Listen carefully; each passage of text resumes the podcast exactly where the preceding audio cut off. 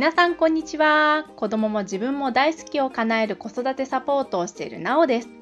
この番組ではズタボロ豆腐メンタルママだった私が自分の心をケアしメンタルの基盤を整え子供に笑顔で接することができるようになるまでに役立った知識やマインドについてサクッとシェアしていきます。はい皆さん明けましておめでとうございます。始まりました。2023年。皆さんお正月いかがお過ごしでしょうか？うちは元日の朝はお雑煮を作って食べるところから始まります。そして私は新年一発目から早くもやらかしてしまいました。いやーお雑煮は何の滞りもなく美味しく食べられたんですが問題はおせちです。なんと数の子ちゃん。塩抜きを忘れてしまいました。そのまま口にしてあれ数の子ってこんなに塩辛いっけ？もぐもぐもぐからのあー塩抜きしてないってね。もう全く。幸い一口目を食べたのは私本人だったのでまだ良かった。そして家族もそのことで初笑いしてくれました。ママおっちょこちょいやなぁと息子も大笑い。そんなこんなで数の子は無事塩抜きをして食べることに。皆さんも数の子は塩抜き必要なものは抜きましょうね。いや、っていうか、こんなボケ正月早々かますのは自分以外いないですよね、きっとね。皆さんは年末年始こんなことやらかしましたよってのがあったあったら、また感想とともにメッセージくださいね。はい、ということで、前置きはこの辺にして、早速今日の本題に行きましょう。今日のお題は、年末年始は起こりがち、親子トラブルさあどうするです。年末年始子供と過ごす時間が増えるとこんなことないですか？出かけたいのに子供はうちにいたいと言って聞かないとか。ご挨拶先でいただいたおご飯を食べるのを子供が拒否とか。テレビの見るチャンネルで喧嘩になるとか。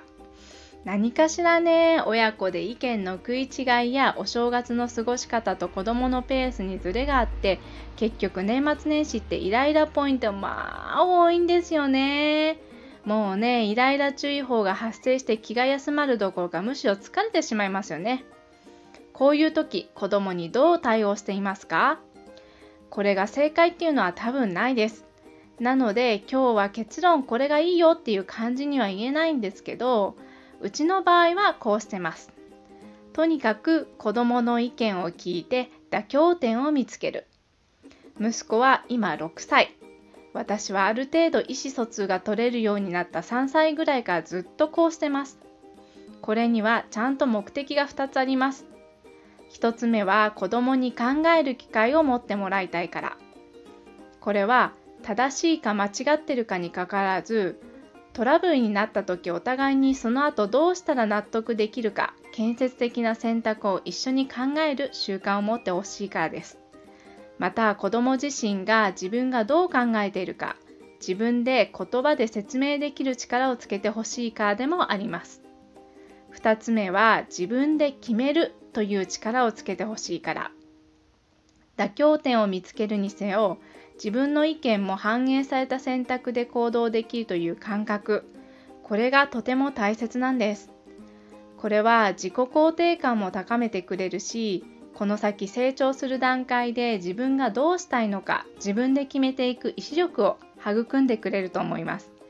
ついこの前大晦日にテレビで動画配信で映画を見るかそれとも NHK の生放送の「紅白歌合戦」を見るか軽く息子と喧嘩になりました。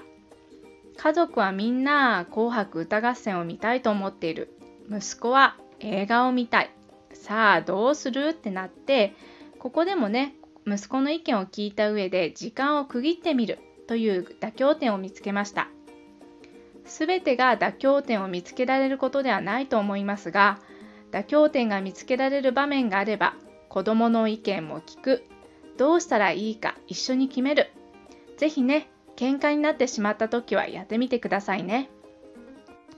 はい、この番組では過去の私のように豆腐メンタルで育児こじらせちゃってるわーっていうママさんパパさんからのご感想、悩み相談、質問随時募集してます。是非ね、このポッドキャストの概要欄にあります公式 LINE のリンクからメッセージをお待ちしてます。インスタグラムの DM でも構いません。